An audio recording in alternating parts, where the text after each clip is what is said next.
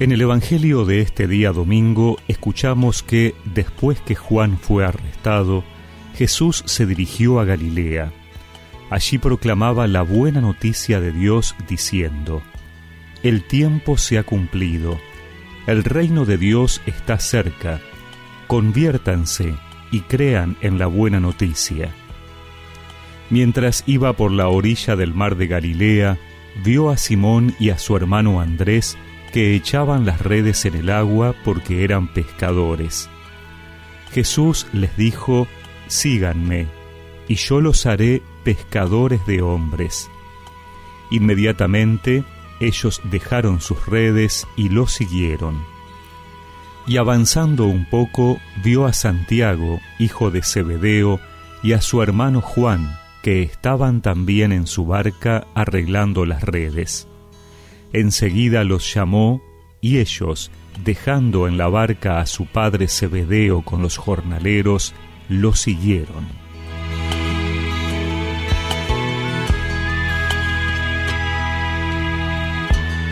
En este tercer domingo del tiempo ordinario, escuchamos en el Evangelio el inicio del ministerio público de Jesús, predicando en Galilea la buena noticia y llamando a sus primeros discípulos. La buena noticia es la inminencia de la llegada del reino de Dios.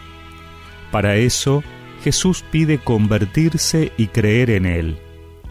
Este reino de Dios se ha inaugurado con la obra salvadora de Jesús, está entre nosotros y llegará a su plenitud al final de los tiempos. Para nosotros, hoy, las palabras del Señor implican creer en esto y vivir de acuerdo a los valores del reino.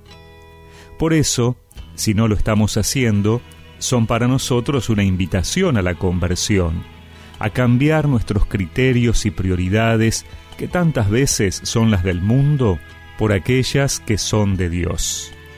Y en la segunda parte del texto que hemos proclamado, Jesús llama a sus primeros discípulos.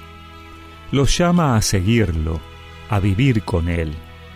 Eso implica dejar sus esquemas de vida y ponerse en movimiento tras el Señor. No saben a dónde irán. Jesús no les presenta un plan de vida ni les promete otra cosa más que una nueva actividad, ser pescadores de hombres. Seguramente nosotros en algún momento de nuestras vidas habremos hecho la opción por Jesús.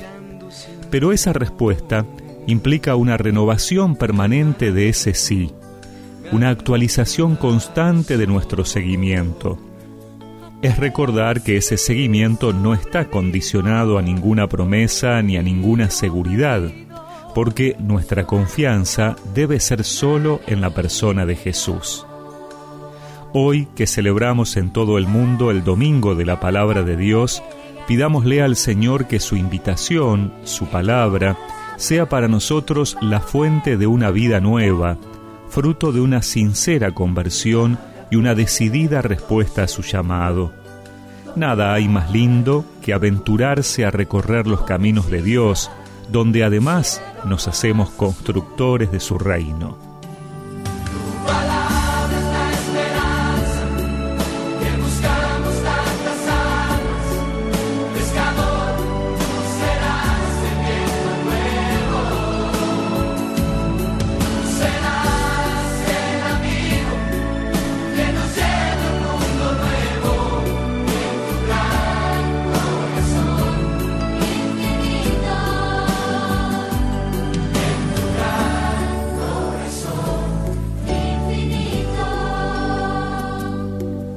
Y recemos juntos esta oración. Señor, quiero decirte que sí. Dame la capacidad de convertirme constantemente a ti para ser pescador de hombres. Amén. Y que la bendición de Dios Todopoderoso, del Padre, del Hijo y del Espíritu Santo los acompañe siempre.